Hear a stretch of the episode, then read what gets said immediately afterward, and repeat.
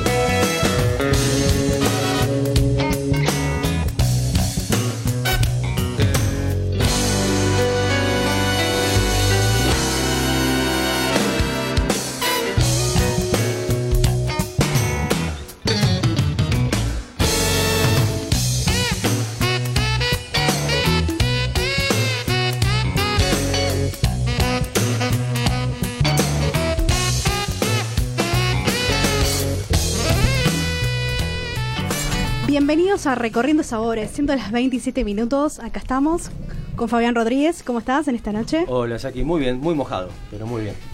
Bueno, cosas que pasan en la ciudad. Pero nos tomamos un taxi, el tema es que bajaste y te bajaste. Déjalo Jackie. menos. el programa. Bueno. Por favor. Bueno, Gustavo Nari, que Jackie. es chef ejecutivo del Hilton Buenos Aires. Has trabajado también en el Bearicon, en el Hyatt, em, bueno, en diferentes hoteles. Fuiste director del Gato Dumas, de lo que es pastelería, docente y demás. Muy bien, un placer estar acá, así que ya que nada, la verdad que realmente, a pesar del tráfico y la lluvia, un verdadero placer. Te tuve como profesora, es como Muy me- bien. una nostalgia. Un déjà vu, así, Un déjà vu, exacto, pero hace cinco años. Bueno, me dediqué para otro lado de la comunicación de gastronomía.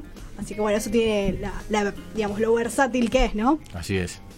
Tenemos a Carol. Hola, ¿Cómo estás? Sí, Carol Abus Leyman. Excelente, Sí. lo estuvimos practicando. Estuvimos practicando la Sí, tarde. un apellido Eh, difícil. Muy bien. un apellido medio trabalenguas, pero salió perfecto. Y bueno, Bueno, un es placer. Es sommelier, Bienvenida. es licenciada en comunicación y tiene una maestría en políticas públicas. Públicas. Exacto. Sos Un popurrí. multifacética, se podría decir. Sí, te- me gusta decir que tengo distintos sombreros. eh, Y bueno, lo que me apasiona y a lo que me he dedicado en estos últimos años es el mundo del vino, que lo conecto a la comunicación, que recién hablaban ustedes también Claro. de eso. Es. Eh, tiene todo que ver, ¿no? Me encanta comunicar el vino y bueno, va por ahí la cosa. Tiene una Vino App, una aplicación de vinos que es muy didáctica. También puedes comprar los vinos, pero está bueno el formato que tiene, ¿no? Sí, es una aplicación que nace hace un poquito más de un año. Es un proyecto de un estadounidense que se llama Todd Bone, que es un enamorado de los vinos argentinos y que tuvo esta iniciativa de decir, ¿por qué no creamos un nuevo canal de comunicación? Así los consumidores tienen herramientas más específicas a la hora de elegir un vino. Así que lo que hacemos es catar vinos argentinos exclusivamente, catamos a ciegas, eso es importante, no vemos la etiqueta, no vemos el varietal, eh, es un panel que, que funciona de ese modo y eh, construimos fichas de vinos con perfiles sensoriales, familias aromáticas. Esto de tiene frambuesa, tiene ciruela, tiene Es madera. interesante, ¿no? Tratamos de dilucidarlo a ciegas y ponemos un puntaje. Así que eso es lo que los que se bajan la aplicación que está disponible para iPhone y Android.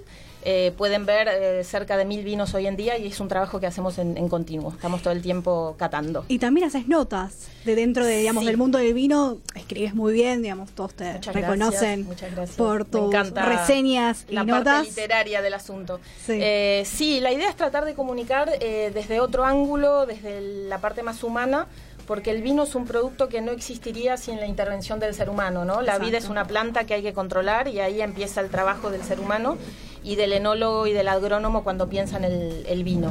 Así que nos gusta crear contenidos mostrando también los rostros detrás de, de esos productos, ¿no? Que son los que los hacedores del vino. Sí, y hoy tenemos tres sorteos, Fabián, ¿no? Hoy tenemos tres sorteos, sí. El 14 va a estar la feria de más eh, Wine Edition número 5, sí que lo organiza Max Ortiz. eh, aquí El en el centro, Ortiz. el Sí. gran Max Ortiz, podemos decir, sí, eh, también múltiple, multifacético.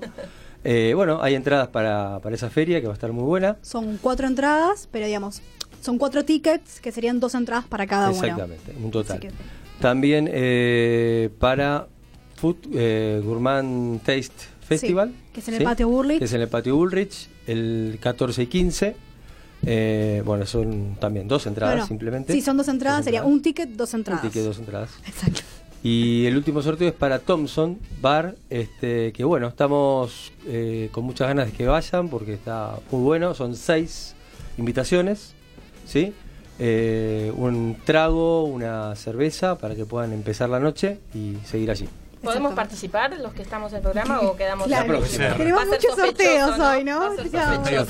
Claro, bueno, la cuestión es que tienen que llamar a la radio. ¿Cuál es el teléfono? 4371-4740 y simplemente dejar sus, sus datos. No vamos a hoy a hablar con el público porque estamos con tiempo muy acotado. Exacto, pero en nuestras redes sociales, ¿cómo se pueden comunicar Sí, también? eh, en Facebook la RZ, en Twitter, en YouTube. eh, y bueno, recorriendo sabores, OK. OK, recordando sobre. OK. OK. Discutimos. Sí. OK, OK. Sí, Eh, en Instagram y recorriendo sabores en Miss Cloud y Facebook. perfecto. Así que bueno, vamos para el primer tema musical, pero ahora volvemos en dos minutos para esta linda mesa que tenemos.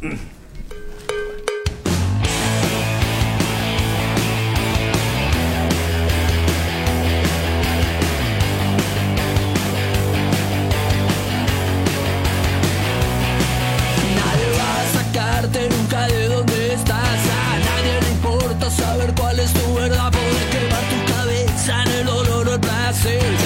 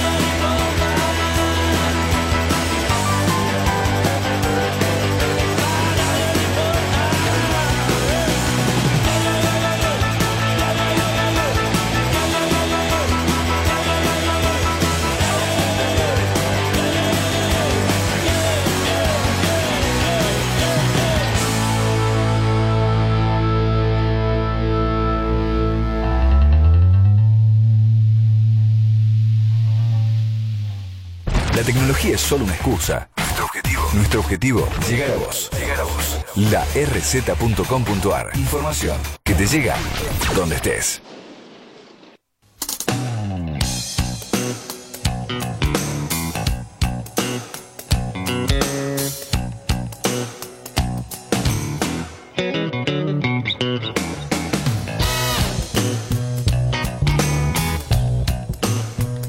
Seguimos acá en Recorriendo Sabores, perdón, eh, siendo las 20 y 17 minutos. Me estabas por decir algo, Fabián, No, decime. simplemente eh, vamos a empezar con Gustavo, ¿verdad? Así Con- es. Sí, Gustavo Nari. Pero Ya descorchamos el espumante de la familia Sueder, así que queremos servirlo simplemente para ir charlando y gustándolo. Sí, así ¿querés que- decir que, Eh, que, que veníamos de ese evento y nos, nos pareció un muy lindo puente porque la verdad que fue un muy lindo encuentro ahí en Palermo. Eh, que compartiéramos en, en esta mesa el- unas burbujas. El día de hoy da, ¿no? La lluvia, el calor. Entonces, Todo, amerita. Con mucha gentileza nos, eh, nos- Alex. Alex nos brindó, nos ofreció este Rosa de los Vientos, que es un eh, espumante de Pinot. eh, de Patagonia, de la zona donde está la bodega que es San Patricio del Chañar. Así que vamos a servirlo como para ir arrancando con unas lindas burbujitas. Sí. Y qué bien acompañado que trajiste eh, Gustavo Nari, chef Totalmente, ejecutivo, siempre. recordamos, de el Hilton Buenos Aires. Estas delicias. ¿Querés contarnos un poco? Sí, trajimos algo de lo que de lo que hacemos en Croutons, sí, que son algunos petit gâteaux dulces, una variedad de alfajores de tenemos uno de chocolate con, con sal marina, otro de chocolate blanco que tiene coñac, que- chocolate en su relleno también, unas galletitas de limón, brownies, cookies, bombones, trufas, o sea, una algo de la, de la variedad que Hilton ahí ofrece a diario, ¿no? Claro, una gran variedad. Y, mm, digamos, esta carta, ¿cada cuánto se renueva? Digamos, vos estuviste en dos etapas en el Hilton, ¿no? De siete años, se podría decir, Así y es. volviste nuevamente a tu Totalmente, estuvimos eh, siete años, eh, nada, después pasando por otras cadenas hoteleras, siendo director de pastelería en Gato Dumas, eh, adquiriendo muchas, digamos, mucha información y experiencia pastelera en el rubro. Nada, la verdad que es mucha vida ya en esto, casi 20 años, eh, un poco más, y creo que día a día hay que seguir aprendiendo de todo, ¿no? Entonces uno va aplicándolo después en el día a día junto a su equipo. Ahora por suerte estoy como eh, chef pastelero ejecutivo junto a, a Pablo, que es el chef ejecutivo, a Pablo Barbero y un, y un gran equipo en Hilton, así que nada. Es el día a día, tuvimos grandes eventos también a nivel pastelería este año, como el Pestre Argentina, que trae como a grandes eh, profesionales. dentro del Personalidades mundo, ¿no? también, sí. Ya para el año que viene hay otras personalidades también importantes y eso en lo que es eh, la movida gastronómica como que es algo en el país que no se hacía y actualmente Claro. Se podría decir que vos sos un referente dentro de la gastronomía, digamos. Muchos pasaron también por Gato Dumas y te tuvieron como profesor o como, di- digamos, eh, de algún seminario o- y pasaron tu rol de director. Y también eh, han probado tus cosas en los diferentes hoteles o acá en Hilton, Buenos Aires. O también en, un curso que diste de, choco- de chocolates, de chocolatería. Privé. Ah, sí, está. Muy sí, bien. dentro dentro del hotel este año una de las de lo que de lo que se hizo como acción también era como dar cursos de pastelería en el Faro, que es el restaurante, que estuvo muy bueno, fueron los sábados de un mes de julio, que nada, que la verdad era 40 personas la, Cupo la capacidad, completo, cupo limitado exacto. y se completó todos los sábados, una linda experiencia porque yo ofrecía un té, probando todo lo que es esa variedad, explicando un poco todo lo que siente uno por este amor así a la, a la gastronomía, siempre estuve relacionado en la pastelería, eh, por mi madre de la cuna, digamos, ya nací escuchando batidores, eh, pero nada. llevas en la fue- sangre, se podría decir. Creo que es una, Lo una, tenés el una también. experiencia, es una experiencia de vida lo que es la gastronomía, ¿no? Que se ama o, o se odia, ¿no? Pero di- digo siempre a alumnos, a, a la gente que empieza a trabajar, a los jóvenes, a, a las generaciones jóvenes, que es esto es o se ama o, o se o se dedican a otra cosa. Es un porque estilo de es un vida. estilo de vida, totalmente. Uno sabe a qué hora entra, pero no a qué hora se va. A mayores posiciones también es, es mayor esfuerzo, eh, mayores horas y demás, pero eh, dentro de, de lo que es la gastronomía, mucha gente se inclina por cocina o por pastelería, porque la pastelería en sí, en el rubro, es como lo más delicado, ¿no? Entonces. Es eh, exactitud. es mucha exactitud, precisión en pesajes, en horneados, en, o sea, por eso. Y creación, era- ¿no? También. Imaginación. Hoy en día, gracias a, las redes y demás, tenemos mucha comunicación para ver libros, para ver mucha información, eh, Instagram, todo de chef que antes uno no tenía acceso a lo que hacían y hoy en día eso nos permite también informarse sobre todo ese tema, probar recetas, comprar libros, eh, nada, creo que parte de eso, uno por ahí crea recetas o, o se pone a pensar en una carta que cambia generalmente por temporada, y uno se pone a pensar, imaginar, va probando, de las cuales salen grandes cosas o salen cosas incomibles, ¿no? También. Sí, es prueba y error Es también. prueba y error, pero nada, uno trata de poner productos que llegaron al país también eh, como chocolates Valrona, o sea que antes eran inaccesibles y la verdad que es un privilegio tenerlos hoy en día y poder trabajar con esa materia prima. Yo soy muy amante y apasionado de todo lo que es el chocolate. Hice la ruta Se ve también cacao. en, tu, en tus redes sociales y que también tomaste cursos, ¿no? Digamos, de chocolate de Sí, pude ir a- diferentes. Sí, Totalmente. Pude ir a Ecuador a hacer toda la ruta del cacao en las plantaciones casi vírgenes, ver todo el proceso, fermentación, todo lo que es la planta que donde se elabora el chocolate con República de Cacao y la verdad que es una locura, es fascinante al que siente, digamos, el chocolate como que fluye chocolate por las venas, ¿no? Entonces es como que uno lo ve desde el lado de atrás y uno empieza a entender todos los porqué de por qué el chocolate es esto y lo otro en los sembrados, en nada, es una parte de la vida pastelera que no hay que dejar de conocer esa parte. y hablando de chocolates, ¿no? Carol, Sí. ¿cómo le acompañamos, ¿no? Con algún vino, un espumante, ¿qué sugerís? Bueno, es el eterno dilema si va o no el, el- el chocolate con el vino. Eh, hace varios años atrás yo estaba compartiendo un almuerzo con eh, José Zucardi y directamente le pregunté. Todavía yo no estaba tan metida en este mundo, ¿no? Fui más bien desde el lado periodístico para entrevistarlo. Y estábamos terminando el almuerzo y le pregunto y me dice, por supuesto, y trajo un vino dulce, que es el que tienen ellos, ¿no? El Malamado, el Malbec eh, fortificado. Entonces, eh, como para derrumbar ese mito, ¿no? De, uy, no se puede el, el vino con el chocolate, claro que sí. Eh, eh, en estos últimos años hemos hecho muchos avances en lo que es gastronomía y ni hablar en lo que es la industria del vino en la Argentina y creo que hoy estamos disfrutando de eso y aún explorando un montón de, de- terrenos en cuanto al concepto de la armonización y el, y el maridaje.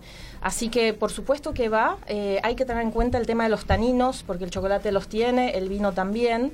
Entonces, eh, Esa conjunción, ¿no? flexibilizar eso a través eh, de repente de los condimentos. Eh, un chocolate blanco con una lima, limón puede ir con un vino blanco, un chocolate amargo con un toque de curry o de pimienta puede ir bien con un vino tinto.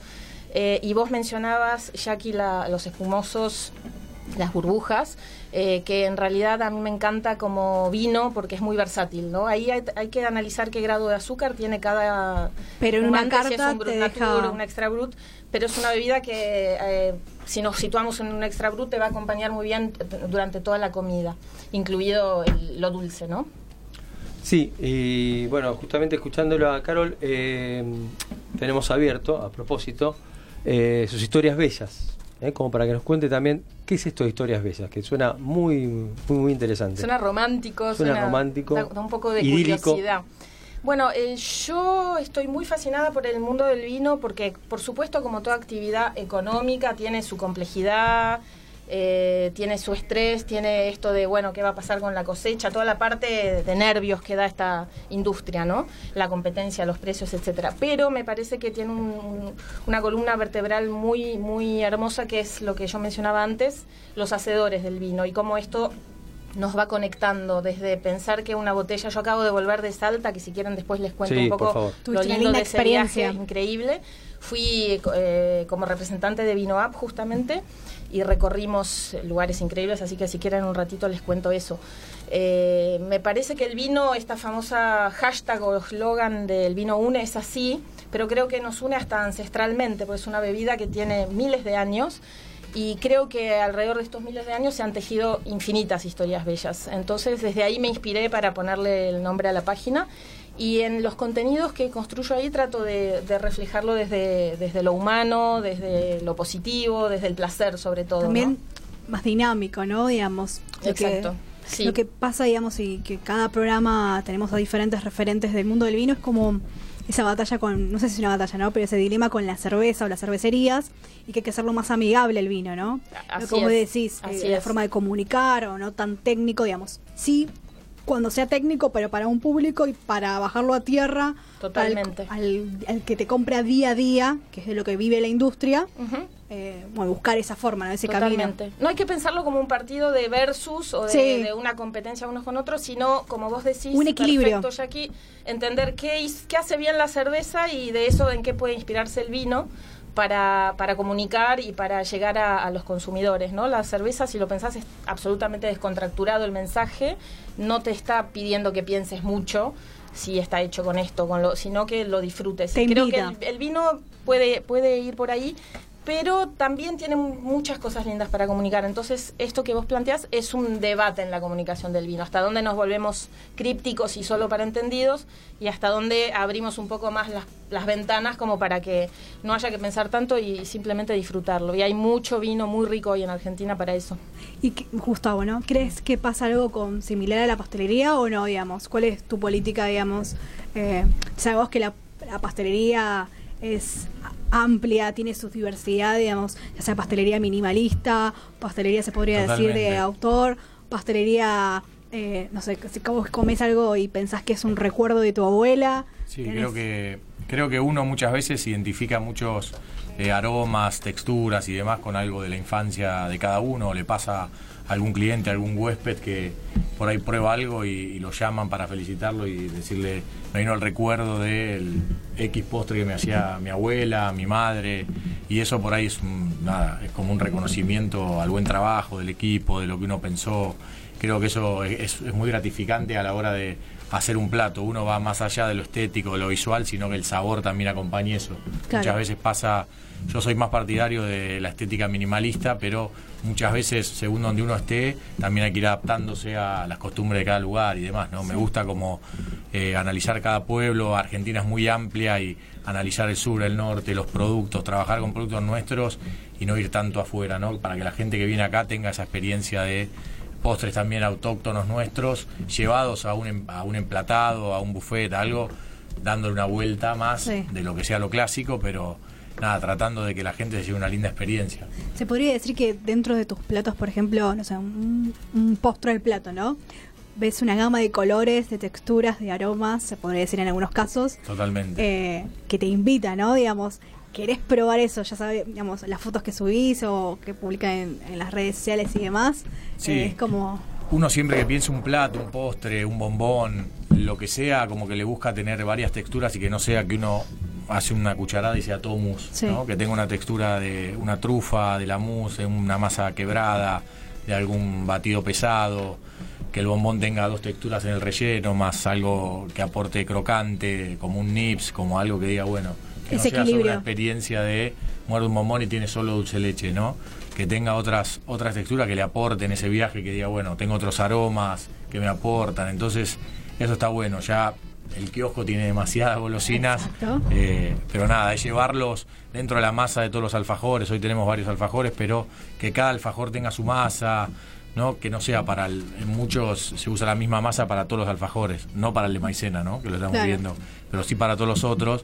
Entonces uno busca que cada alfajor se identifique con una masa. se podría decir que tenga su personalidad, que, digamos, Sí, que tenga su identidad su propia identidad y que diga, bueno, no sé, prueba un alfajor y nada, ponerle, no sé, cardamomo, lemongrass, no sé, algo que diga, bueno, me da esta masa, me dejó un dejo de limón, me dejó un dejo de anís, algo que lleve a- algo más a un alfajor tradicional, ¿no? ¿Crees que la tendencia en la pastelería va por ese lado? Sí, creo que dependiendo cada chef es como cada uno se identifica, ¿no? Están los clásicos chefs que para ellos la pastelería es el lemon pie. Si bien son clásicos que tiene que haber porque la gente también consume pasan de eso, moda, digamos. totalmente, van a lo clásico.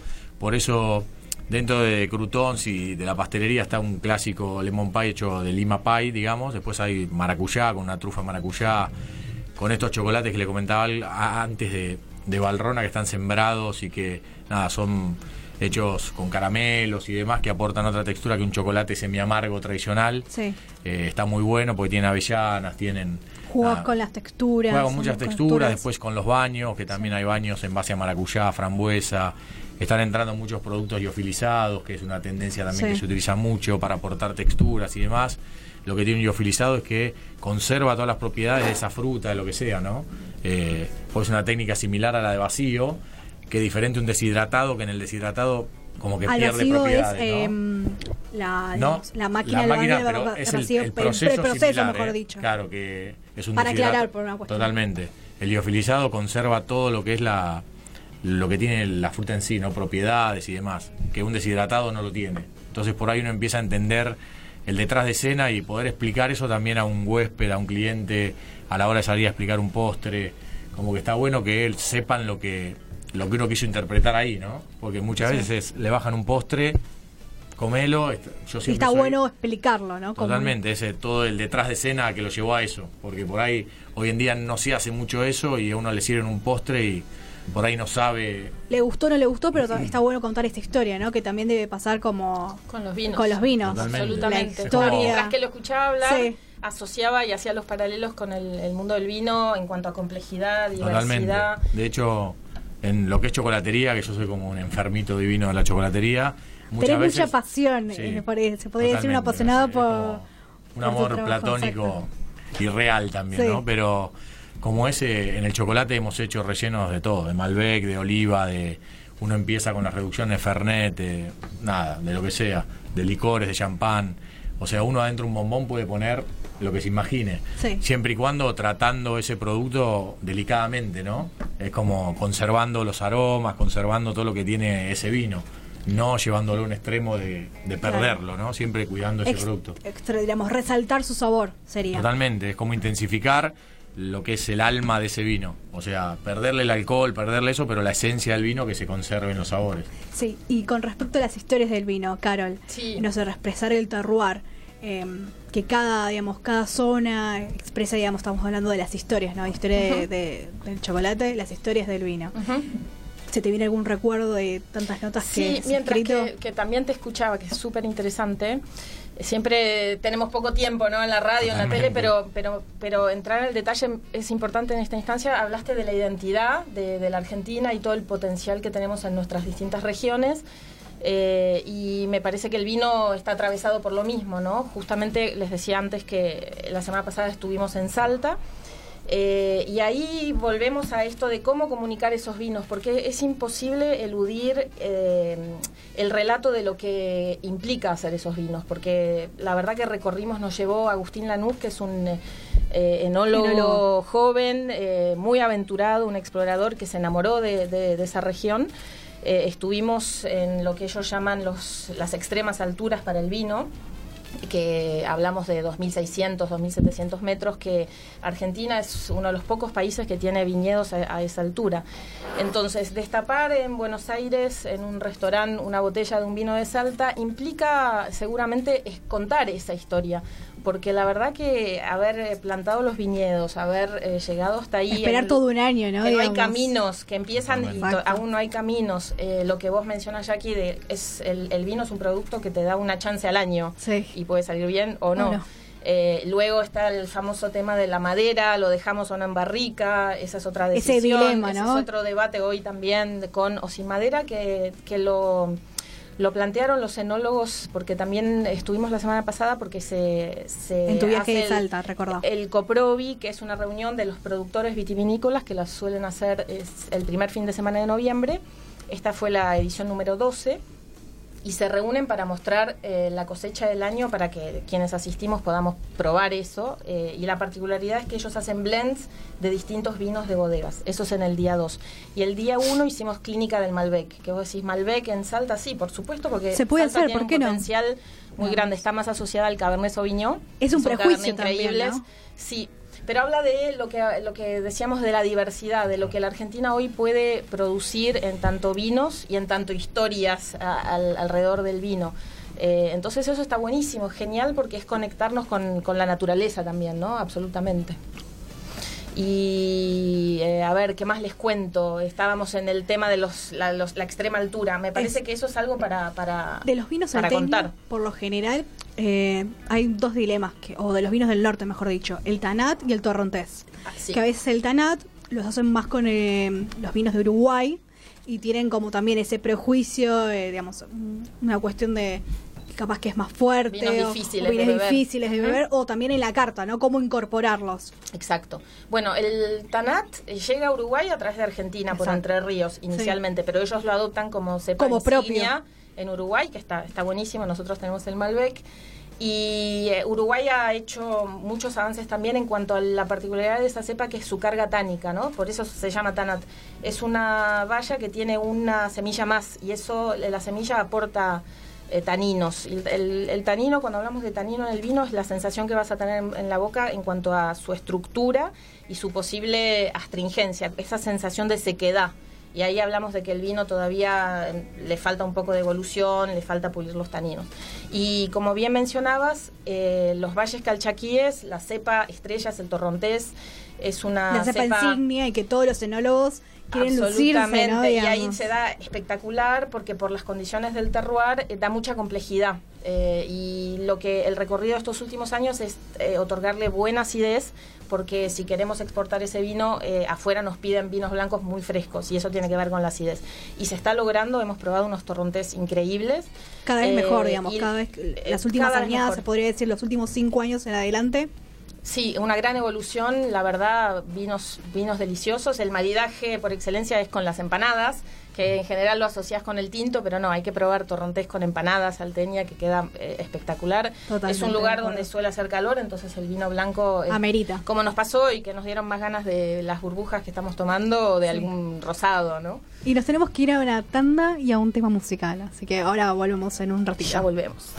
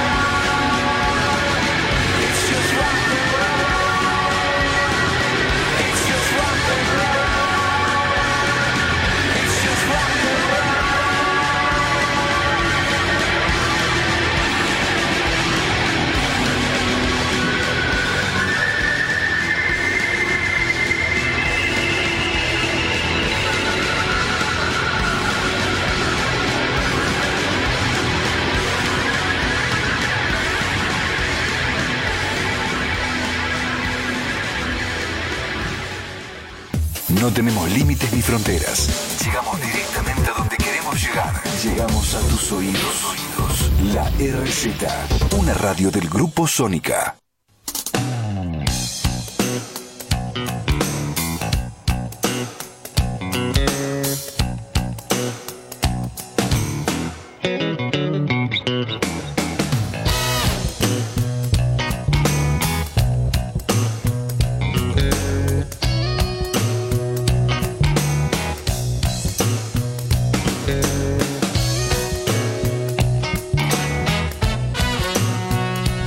Bueno, estamos de vuelta y Gustavo trajo realmente algo delicioso que nos va a contar mínimamente cómo podemos empezar.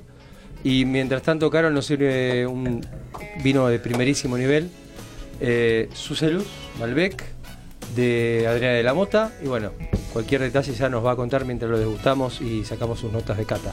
¿Mm? Muy bien. ¿Qué es lo Ah, más lo- recomendable para empezar a degustar? Tenemos bastantes texturas, eh, creo que siempre por los sabores un poco más ligeros. Tenemos alfajores que son bastante intensos, eh, de chocolate con sal marina, el de nuez que tiene coñac.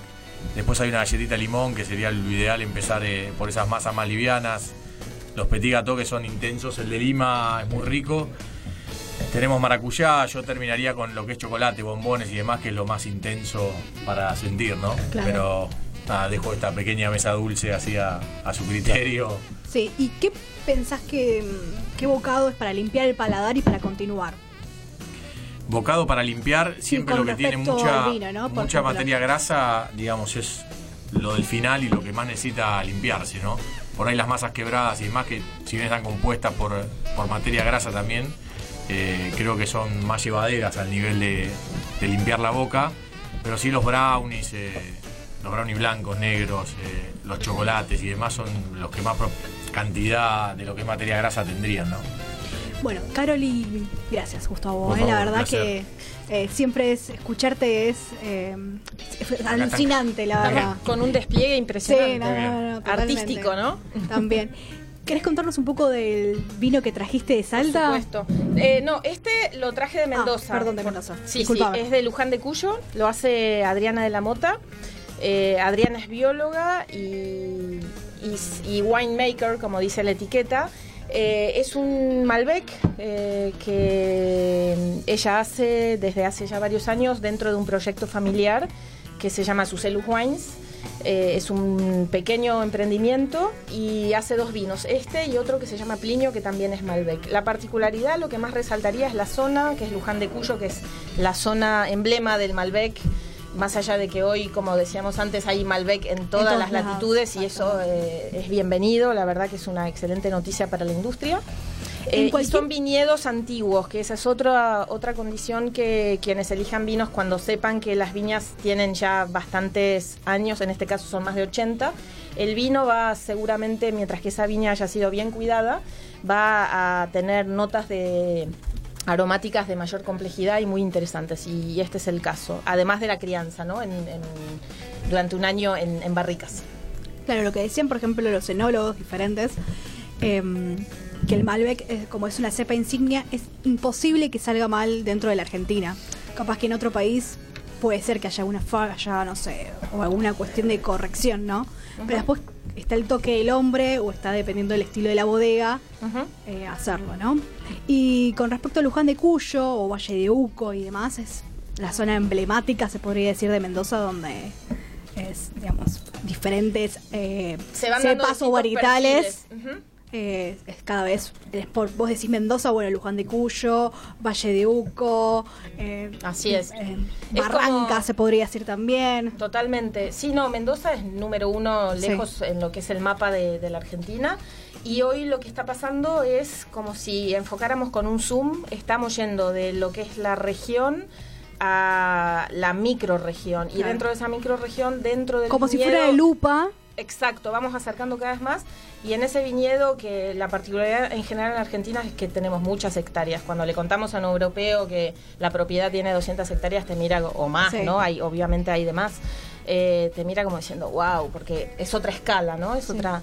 Pero lo que nos está pasando es explorar esas hectáreas a nivel de parcelas. Entonces, ir a- realmente a lo más micro ¿Por qué? Por el tema de los suelos. Eh, está pasando eso, que se exploran los suelos y a una distancia a veces, de, no sé, de 200 metros, un kilómetro, según el viñedo, se encuentran suelos distintos y eso va a impactar en los vinos.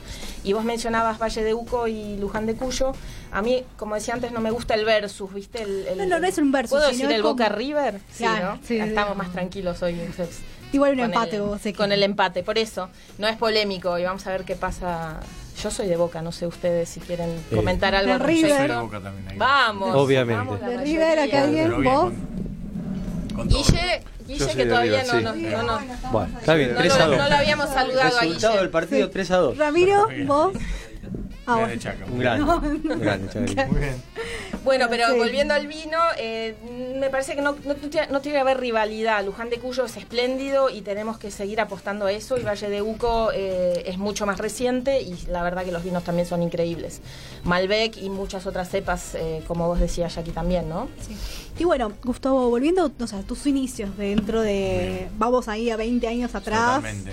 Eh, que estudiaste en el IAC, egresado de Así pastelería, es. ¿no? Tuvimos eh, los comienzos por el IAG, eh, nada, teniendo como profesores a Osvaldo, que hablo. Osvaldo Gross. hablo Una eminencia, ¿no? diariamente, pero con las redes sociales y todo estábamos más en contacto. Ariel también como, como profesor, pero bueno, el IAC fue como.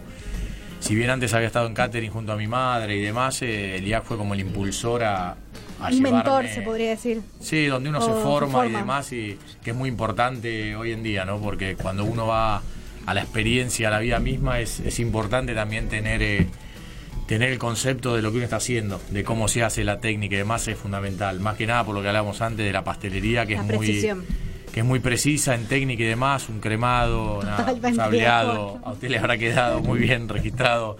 Pero nada, ese o después uno cuando va, yo siempre decía en una escuela es como Disney. Se te puede arruinar todo, el día a día es totalmente diferente, ¿no? Sí. Pero sí, es muy importante entenderlo, el tiempo, por eso también estudiamos química de la pastelería para entender todo el detrás de escena que trae Sí. la pastelería, que no es solo mezclar ingredientes y nada más, ¿no? Si no hay un porqué de esa química orgánica o saber los componentes, la precisión. ¿Por qué uso polvo hornear? Sí. ¿Por qué uso harina leudante? ¿Por qué? O sea, el porqué de todo. No Una es lo mismo manteca, o sea, lo que ha- hablamos siempre. manteca que margarina. Lo que hablamos siempre son cosas como irreemplazables a la hora de, de los productos, ¿no? A veces uno por costo y demás empieza a sustituir, eh, nada, crema, leche y hasta un agua. O sea, van reemplazando por costos y el producto final cambia 100%. Hay un abismo entre No misma. con crema y algo hecho con agua. Pero lamentablemente muchos ajustes de costos y demás hay... Hay gente que también eh, empieza a achicar por, por muchos lados, ¿no? Sí. Y dentro cuando vos empezaste, digamos, eh, en la eh, perdón, en la pastelería, Sí, en la coctelería, estuve en Déjà Vu. Em, ¿Cuál fue tu referente a seguir? O si tuviste algún Sí, mentor. Referentes tuve siempre a, que yo digo, mi madre Beatriz Chomnales, eh, de acá, eh, Osvaldo también, fueron como referentes en lo que es pastelería, que era una pastelería tradicional, ¿no? Beatriz tiene mucha pastelería francesa, Osvaldo también. Después ya cuando uno empezó a adquirir libros, Oriol Balaguer, eh, Paco Torreblanca, actualmente Bachur que vino, Mampel, son como uno tiene como esos iconos que están al alcance. De hecho, cuando vinieron ahora, estuvieron trabajando adentro del hotel con nosotros. eh, fue una movida Una muy linda con el Argentina. El año que viene que vamos a tener a los a estos que les comentaba antes, como Oriol Balaguer, Pago Torreblanca, Federic Bau, que es el chef de Valrona, otros más. Están en el día a día con nosotros, nosotros eh, trabajando con ellos casi una semana entera, adquiriendo experiencia. Otro mundo, ¿no? Afuera, lamentablemente, ellos llegan, valija, abren y sacan productos como mágicos que todavía acá no han llegado y uno puede palpar eso también, que es muy lindo, ¿no? Porque dice, bueno, ah, empieza a entender un ¿no? poco. También. totalmente, empieza a entender todo un poco lo que pasa afuera también, ¿no? Y hoy se da mucho el intercambio, ¿no? Eso es genial. Hoy de- se da mucho el intercambio. De poder encontrarse. Entre Totalmente. los cocineros Eso es también. Eso es bárbaro, hoy está muy relacionada la pastelería también con la cocina, que antes era como una batalla campal, porque cuando yo estaba en pastelería en los comienzos era nada, no se podía ni ver un cocinero con un pastelero a, a ese nivel, digamos. ¿eh? Llegaban a la puerta como llegaban a la puerta de la pastelería y golpeaban las manos como en las viejas casas, así. Pero nada, hoy en día es como una fusión, la pastelería le aportó mucho a la cocina, en técnicas, en cocciones, Y hasta la coctelería también. totalmente. Preparar un cóctel, utilizan bueno, recursos. eh, hablaba de madera acá la niña Sí. y nada, y actualmente también se hacen eh, ahumados con manzanos, ciruelos, mucha, muchos frutales, tanto en gastronomía, tanto en cocina como en pastelería para chocolates. Todo lo que sea de mucha materia grasa se intensifican mucho los sabores, ¿no? Entonces todo el aporte que le hagan perfume lo va a absorber muy bien. El chocolate es muy noble en ese sentido y la verdad que es increíble. ¿Cuál es el mejor chocolate por insignia, si podrías decir vos? Que viste que es polémico también, ¿no? Que hay diferentes No, chocolates. Chocolate creo que a nivel mundial, Sí. ahora que llegó y uno lo puede conocer, creo que Valrona es uno de los mejores chocolates a nivel mundial, ¿no? Después tenemos eh, Belcolade, Cáleva, República de Cacao. Nada, hay iconos como, no sé, Fénix a nivel nacional que Sí. se hicieron como la fama nuestra. Claro. Y hay mucha competencia hoy en día en todos los chocolates, Y para templar chocolate, que siempre, no sé, llegan las Pascuas y alguien se pone a templar chocolate. Sí, el templado alguna- generalmente para la ama de casa desesperada que dos días antes quiere hacer el huevo de Pascua, venden todo el kit de el huevo de Pascua Sí. y generalmente no son baños de repostería que Vale. no tienen la manteca de cacao que tiene el chocolate, no es Sí. hidrogenado, que es en base a aceites. Entonces no hace falta trabajarlo, pero para siempre y cuando tengan buen chocolate, a lo que se busca en un chocolate es el fundente en boca, en un blanco que para muchos no es chocolate porque no tiene la pasta esa divina de cacao. ¿Y la técnica Eh, adecuada? ¿Cuál Del sería templado, el, templado que vos recomiendas? Creo que el tableado sobre el mármol, dos. el tableado sobre el mármol, digamos, son tres que es el tableado, el sembrado y el baño marín verso, que es un golpe frío. Pero creo que el tableado sobre el mármol es el más aconsejable. Igualmente, ahora hace poco hice un curso con un francés eh, que vino, que es un experto en chocolate, y nada, uno que empieza a entender un poco todo para estabilizar, bueno, es un mundo muy grande, ¿no? Pero para estabilizar todos los azúcares, lecitinas, que cristalicen eh, la manteca de cacao y demás, lo que nos explicaba era que era aconsejable fundirlo 12 horas a cierta temperatura. Como que uno que tiene esa Lleva pasión proceso. es como un proceso, ¿no? Para Sí. no apurarlo y Darle su saturarlo. tiempo. Totalmente, es como, Como- mimarlo como el mucho. vino. Es otro cuidado el del producto. Es el, también cuando te preguntan, uy, ¿por qué este vino cuesta tanto más? Bueno, hay que ir a la viña y ver que seguramente se resignó mucha producción porque se sacrifican, se, se sacan racimos, se dejan muy poquitos para que ese racimo concentre todos los aromas, toda la complejidad que vamos a pretender después del vino. Y ahí hay un costo que estás perdiendo, ¿no? Se tira, se tira eh, se tira la uva directamente.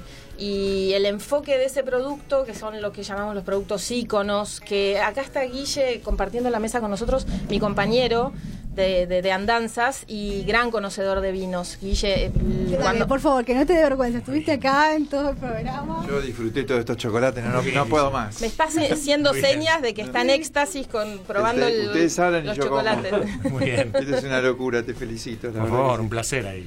Estás, estás emocionado, Sí, te veo sí, emocionado. Mirá la- Hasta las lágrimas. Mirá cómo será que ya no quiere hablar de vino. Estoy emocionado. No quiere hablar de vinos, Bien. está Bien. full con, el- con los chocolates, me parece genial. Está catando Un todo. poco de, de No, vino. yo, yo, yo soy un, un fiel seguidor de mi profesora, un coequiper. Coequiper.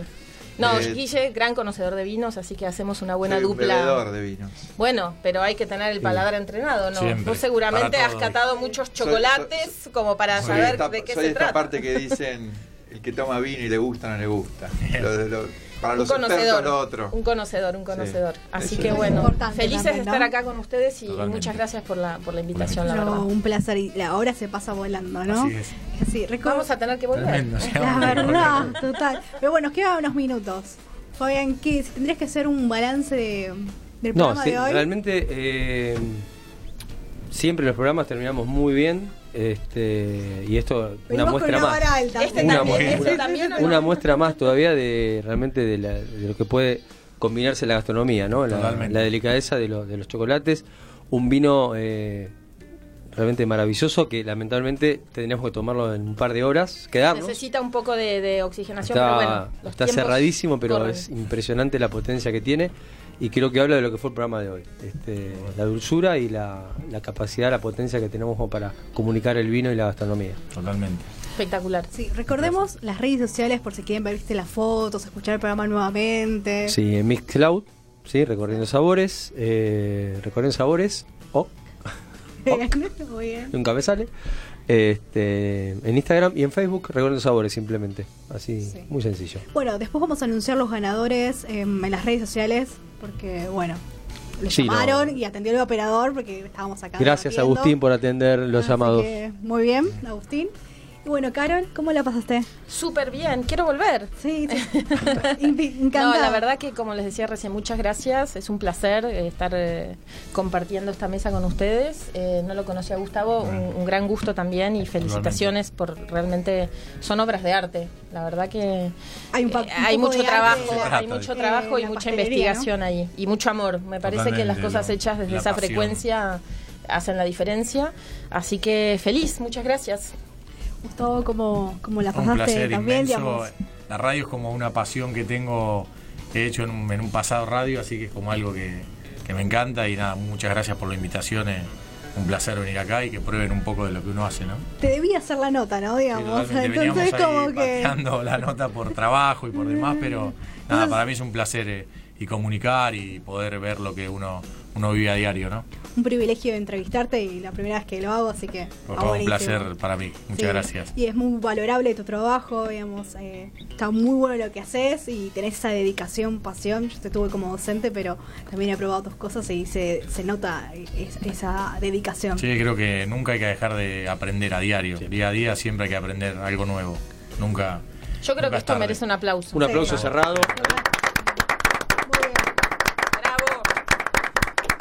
Carol, si te pueden, digamos, contactar en las redes sociales o lo que vos tu trabajo. Sí, estoy en todas menos Facebook, que me fui. Eh, si Sí, he visto. otro programa sobre Facebook. no, eh, Instagram Carol Som, eh, de sommelier, o sea, con doble M. Y mi página es también www.carolsom.com. Y la página de Vino App, que es de app, o sea, doble P, es vinoapp.co. No M, que me preguntan, uh, no es com, no, es CO, que es otra otra determinación en internet, otra, no me sale ahora, eh, otra, Otra manera de- denominación. Denominación, exacto. Gracias. Eh, eso es para Vino App y como les dije al principio, bájense la aplicación que van a tener un montón de información de vinos argentinos Y ahí. que se van a llevar lindas sorpresas. Sí, exacto. Gustavo, ¿dónde te encontramos? En el Hotel Hilton, siempre Sí. ahí trabajando. Y nada, en Instagram, redes en sociales. Facebook, sí. Gustavo Nari como, como soy yo, yo mismo. Perfecto, así que bueno. Eh, sí, ¿Puedo mandar el famoso saludo? Le quiero Sí. mandar un, un- un saludo a Joaquín Alberdi, que no lo mencioné antes, que es también parte de Vino App, eh, que saludo. tiene una hermosa vinoteca ahí en Ja. Palermo y con quien compartí el viaje a, a Salta, que fue un, un viaje increíble también por haberlo compartido con él. Lo tenemos Así que invitar también Un a saludo y seguramente venga también, sí, por supuesto. Gustavo, ¿querés mandar un saludo? Sí, un saludo a mi familia, al pastelito, que yo tengo un niño de 8 años. Eh, Y también cocina. A- sí, a también mi madre, que fue como la, la gestora de esto. Pero nada, sí, así que ahí está el niño seguramente escuchándonos. Sí. Bueno, agradecemos a la operación técnica Agustín Balestreri y las fotografías, esa obra de arte que hace Ramiro Prieto Cané. Así que bueno, que la van a ver en las redes sociales y después van a poder escuchar nuevamente el programa en Mixcloud. Nos reencontramos el lunes próximo de 20 a 21 horas en Recorriendo Sabores. Chau, hasta la próxima.